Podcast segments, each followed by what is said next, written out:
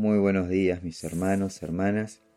Dios les esté bendiciendo en este hermoso día y esté derramando de su Espíritu Santo sobre cada uno de ustedes.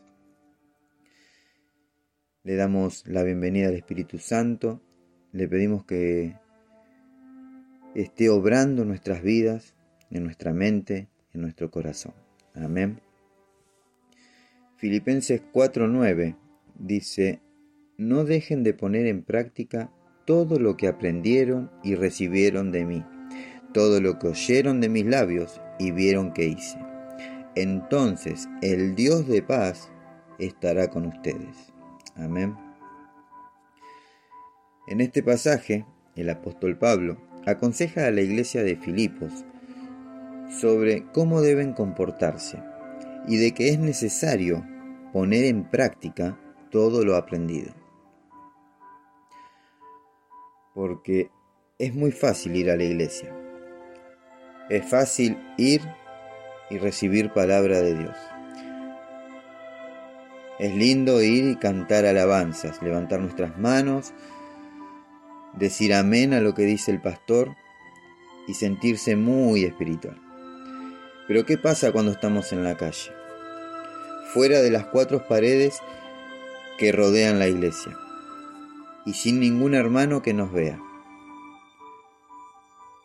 ¿Ponemos en práctica lo aprendido? Cuando pasamos frente a una persona en situación de calle o con alguna necesidad, ¿cuál es nuestro proceder? ¿Seguimos de largo o nos paramos y ponemos por obra lo que hemos aprendido de parte del Señor? Recuerdo que cuando acepté a Jesús en mi corazón, en mis primeros tiempos de cristiano, me pasaba de salir de la iglesia y tener que experimentar una situación así, de pasar delante de una persona en situación de calle y muchas veces no actué de la manera que Cristo lo hubiera hecho. Luego me preguntaba yo mismo, ¿por qué no paré? ¿Por qué no lo ayudé? ¿Acaso ¿No soy yo quien ora pidiéndole a Dios que ponga en mí el mismo sentir que Cristo por los necesitados? ¿No soy yo quien le pide a Dios que no me deje pensar y actuar como lo hacían los fariseos? Hoy mi hermano, hermana, el Señor nos invita a pensar y a actuar de la misma manera que lo hacía su Hijo amado. Se nos tiene que desgarrar el alma de ver a las personas perdidas, de ver que andan sin rumbo, de ver que están perdiendo la salvación. Oro a Dios para que nos dé el mismo sentir que Jesús tenía por los necesitados. Colosenses 1.10 dice, para que andéis como es digno del Señor, agradándole en todo, dando fruto en toda buena obra y creciendo en el conocimiento de Dios. Padre amado, te damos gracias por este tiempo, gracias por tu palabra y misericordia. Señor, derrama de tu presencia sobre nuestras vidas, guía nuestros pasos, Espíritu Santo, y te pedimos ahora, Señor, que estés obrando en nuestros corazones, en nuestras mentes, Señor, y nos estés dando la mentalidad de Cristo para hacer toda buena obra y tener compasión por el prójimo. Señor, usa mi vida como una herramienta en tus manos. Te lo pedimos en el nombre de Jesús de Nazaret. Amén y amén. Mis hermanos, que Dios los bendiga. No se olviden de compartir. Sean una herramienta de bendición y de restauración. Recordá que siempre hay alguien esperando una palabra de fe, de esperanza y de amor. Si querés dejar un mensaje por un pedido de oración, podés hacerlo al mail a los pies del maestro 889 gmail.com o al WhatsApp 15 34 83 27 57. Y vamos a terminar este tiempo adorando al Rey de Reyes y Señor de Señores. Que a Él sea la gloria, la honra y toda la alabanza. Amén. Que Dios los bendiga.